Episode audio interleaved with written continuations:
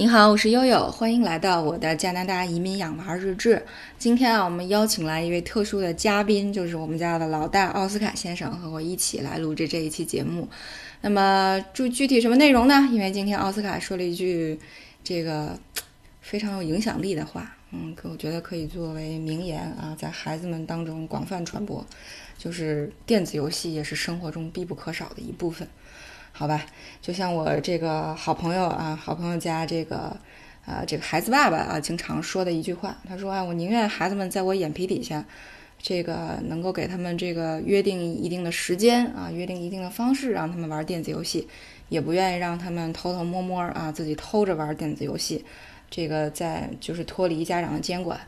好吧，从某种程度讲啊，我是挺认同这种方式的，因为悠悠小的时候啊，我记得从上二年级的时候，放暑假啊，我我们家老娘就带着悠悠，这个一暑假通关超级玛丽、魂斗罗、魂斗罗和这个双截龙，其实也是不错的亲子活动啊。所以只要这个把每天的时间控制好，把这个这个游戏的这个种类选择好。啊，因为我觉得这个电子游戏也也不是不能触碰的雷区。那么今天呢，我们就也请着奥斯卡先生给大家介绍一下，啊，这个他比较喜欢的是两款游戏吧？两款游戏啊，好吧。这个首先呢，来介绍这个啊，因为其其实是这样，我们在北京的时候。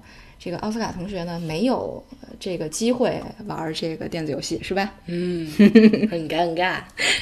对，那到了加拿大以后呢，因为我们的好朋友就是呃，这个对多多同学，Eric 同学，因为他们家的老大呢，也因为他家也是这个兄妹组合，然后两这个哥哥呢比奥斯卡大一岁，然后妹妹呢比珍珠大一岁，所以我们两家经常愉快的在一起玩耍，因为只要我们两家在一起。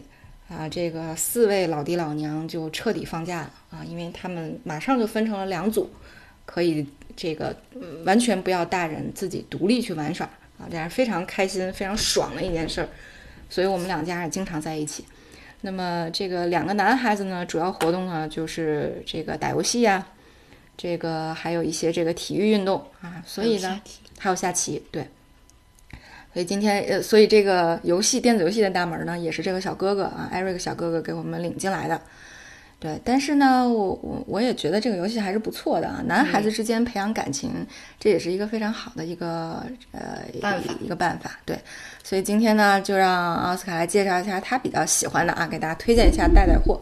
好，那么第一款啊，那奥斯卡你来说吧。呃，第一款叫 Minecraft，就是我的世界。呃，它是一款沙盒式的建造游戏，就是是一个很有名的一个公司叫 Mojang。呃，它的灵感的话，其实都是同一个公司出的，就是一个叫无尽矿工和矮人要塞。当然，这两个后来好像都是被下线了。哦，OK。是，但是同一公司呢又不想这样，就发明了 Minecraft。嗯，然后它的创始人叫马库斯·佩尔松。嗯，当然这个里头有比较有名的是两个模式，一个叫生存模式，就是打怪和这个和这个就是做一些像真真实的荒岛求生这一类的做任务是吧？嗯嗯。然后还有一类叫创造模式，就是建各种建筑，比如说就是最有名的一个，就是一个人花了两年，将近两年的时间，然后做了一个清明上河图。哇塞，就是拿创造模式，这么牛啊！嗯，清明上河图给一比，也不能叫一比一吧，就是做的很好。当然的话，就是这个游戏最好的地儿就是不用钱，内存小，不用钱。呃，一般的手机就能下载，而且的话，就是我觉得算是一款比较好的游戏。它在网易下载排第一，然后在世界下载或者说北美北美下载排第六。截截止到二零二零年四月，它在北美的下载量是排第六的。然后的话，其实挺厉害的。他从零九年，就是我们我出生那一年开始，他就有了。对，跟你一样大是吧？嗯，对，十一岁生日纪念。他是五月份出版的，其实跟我生日差不多了，比我小一点。那你们俩差不多大哈，共同成长。嗯，对，就悠悠第一次看奥斯卡玩这个游戏的时候，觉得有点像这个电子版的乐高，就是因为它里面的无论是人啊。动物建筑啊、动物的造型都是小块儿块儿，就有点像就是啊、远看就是像素的这种这种这种观感哈。对，但是一靠这种完全是又不完全是对，因为它也有不同的材质、不同的尺寸，然后嗯，需要你去搭建。我我反正奥斯卡给我展示的主要还是呃创造模式因为，单个一个人玩生存有一点那个，有点 afraid，有点有点害害怕是吧？嗯，两个人玩孤是吧？完全没问题的。啊，所以你跟 Eric 主要是玩生存模式是吧？一块儿打怪什么的。嗯，对，然后我看创造模式里面你也创造了不少东西，你给大伙儿介绍一下，你都创造过啥？就比如说像动物园，就是就比如说把里头很多小动物，当然这个游戏没有下一个介绍的游戏，它里头动物多，啊啊先作为一个秘密，过一会儿再跟大家讲。嗯，就是它里头比较好的，为什么说创造模式？其实主要不是创造说像一些就是咱们说的就是一些像小动物这些东西，它还是不适合的，适合创造建筑。建筑是什么为啥创造小动物不适合？你不是之前养了好多什么海豚呢、熊猫啊之类的？是，不过它唯一的问题就是它生物的种类太少，就是哦单纯的在于动物。不太适合你当这个然你，不太适合你的需要。你养什么僵尸什么也行，就是感觉很怪。好吧？嗯，当然的话，生存还是比较适合玩。你可以初学者就只玩和平的，就是没有怪兽的。当然，如果你厉害，你可以去干别的，对大龙之类的。所以挺好的。我看到奥斯卡除了动物园，以前还见过什么酒店，好像见过一个小村落，几个小村落是吧？嗯？还想建故宫，然后很成功的。所以这好像和我们小时候玩的那些建筑游戏都不太一样了。呃，就是我我记得我们小时候玩的一些建筑游戏，可能就是比如种地呀、什么开荒啊，然后建村落啊、铺路啊，最后当然，现在也有这种间交易什么的。只不过就是。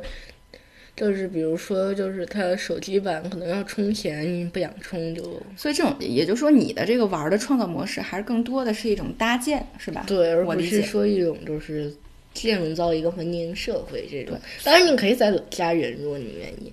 对，所以我觉得还挺好的。这个从建建筑的这个结构角度讲，和这个美学角度讲啊，包括满足一定它对它对这个动物和世界的探索，其实我觉得还不错啊。这这是这个游戏，那我们可以进入下一个的介绍了？嗯，下一个你隆重介绍一下啊，这是这是一款很新的游戏。接下来这一款，上刚刚我们讲到说动物种类不够，那么这一款呢就比较，呃，怎么说呢，就比较，呃，跟上一个正好是相反的。它应有尽有。嗯，它是一个专门的，都是怎么说呢？就是算是一个木建造经营，就是有点像小时候的那种，你们小时候那种你又不知道我小时候是某种那个我们小时候没有这个这么好的，对啊没有这么好的游戏。不过呢，在它这个发明之前，还有几个前身呢，也算是你前世就先。说这叫什么名字吧。嗯，这个呢，就是最近一九年刚出的，一九年十一月年底刚出的《动物园之星》，它的英文叫 Planet Zoo。很多人居然说那不叫动物园星球吗？那不好听嘛，就直接叫动物园星球，又叫动物园之星呗。对，中文名字是吧？嗯嗯，然后它的话，现在大概是有八十多种动物啊，有其实设计的很全的，包括我们知道，就是像美洲就这个虎，这个这个游戏本身是让你去搭建并经营一个动物园儿，认知，嗯，啊，对，包括认知小动物。所以它这里面的动物可以说呃从奥斯卡的角度去鉴定还是很全的嗯，啊。包括它有一些像咱们说的遗传病，什么黑化、白化，这都是哦像、这么牛，嗯有白化的啥玩意儿？像白虎、白鳄鱼这些，不就是白化？然后黑化那就很简单，当然不是那个小说里那黑化，就是嗯、呃咱们所谓的嗯、黑豹。哦，OK，对，它在这个这个动物园，就是动物园之星的这个介绍里面有一个项栏目叫动物园百科，你可以搜一下，目前它呃这个游戏里面所有的所有这个所有的动物，其中还可以按照保育的状况来分类，比如说在这个极危，就是嗯，好哎，极危是最最危险的最，危险马上就要灭绝了，是吧？不是灭绝是最后一个等级，然后之前还有一个野外灭绝，野外灭绝有点啊像找不着，野外找不麋鹿着了，迷路，嗯也就是中国没迷路，嗯嗯，就有点像那个意思。所以在这个野外灭绝和灭绝之前，最最差的状况就是极危吧？是不是？就是咱们说的穿山甲，它就是中国的一个很有名的案例，因为很多人觉得它能说治病，其实并不能。对，它还是挺可惜的。它现在已经是中国大陆已经宣告是灭绝，完全灭绝，只有台湾才有的。现在中华穿山甲呀，对，完全灭绝，就是在大陆。这个消息听上去真的让人失望，特别是在在我们录这期节目的时候，正好是今天是地球日，地球日。所以其实挺可惜的，对，听到这个消息还是挺让人觉得沮丧的。包括还有很多动物，它都是这个挺濒危的，像这个很多就是我以前没有听说过的，嗯，什么这个叫什么安德烈群岛巨蜥这个东西，我以前没有见过，也没听说过，嗯，包括还有一些这个动物，包括我以前都不会认为说它们就是有。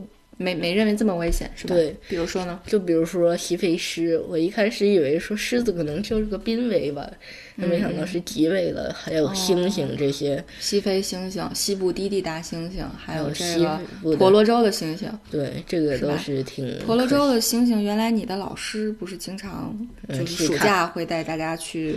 当然的话，他现在也有的。但是就是一是它栖息地比较偏僻，而且加上人类就是经常游船，包括非法喂食，都会导致说它死掉。OK，所以不要说随便去。对，那其实除了这些这个极危的物种以外，它还有太多没有涉及到的，就是甚至还有一种叫做未评估啊。未评估是什么意思？就是它没有被定这个等级，就绝大多数都是虫子和爬行动物。哦，明白了。比如像蜗牛啊，什么什么蜘蛛啊，天牛啊。对，哎，你说到这个，我突然想起来，今天还有一个听友在问说，让你说说这个蚊子啊，他打了一只巨大的蚊子。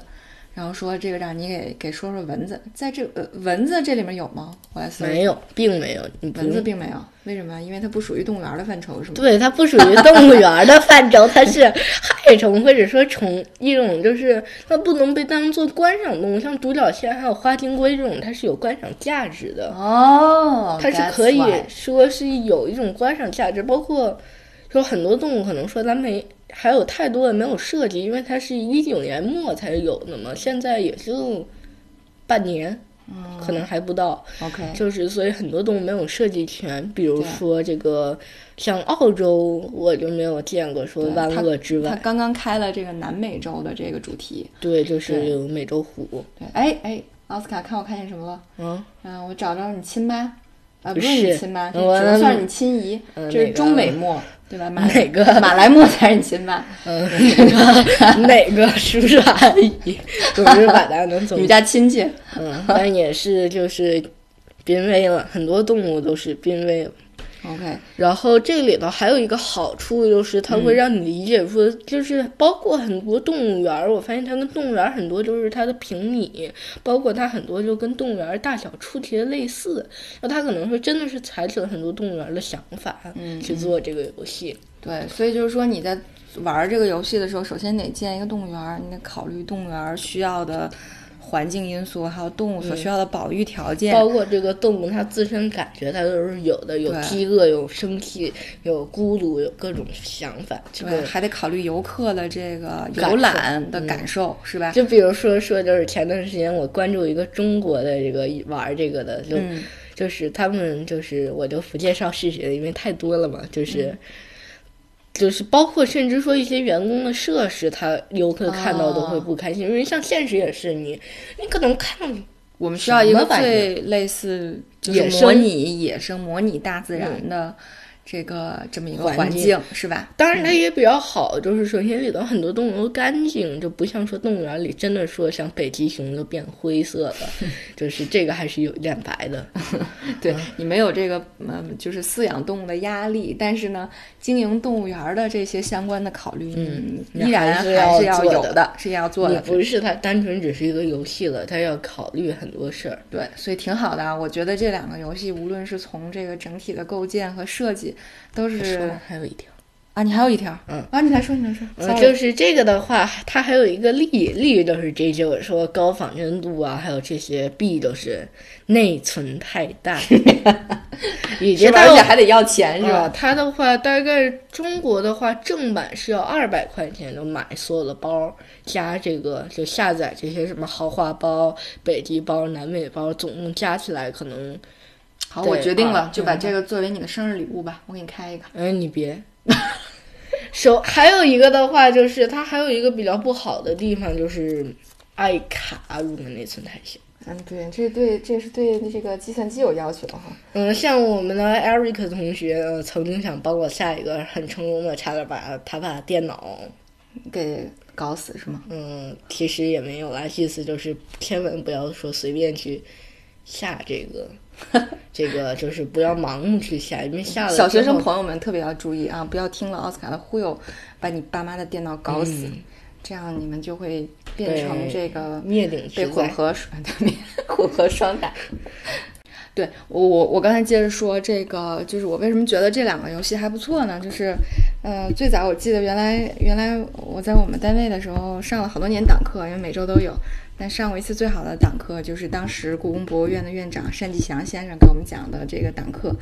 因为在在这次呃这个讲座当中，我我了解了，因为他之所以很牛，之所以呃如此有大局观和这个呃这个管理这个故宫博物院相关的很多通识的经验，是来自于他作为北京规划院的院长有很多年的这个工作经验和这个这个相关的这种设计理念。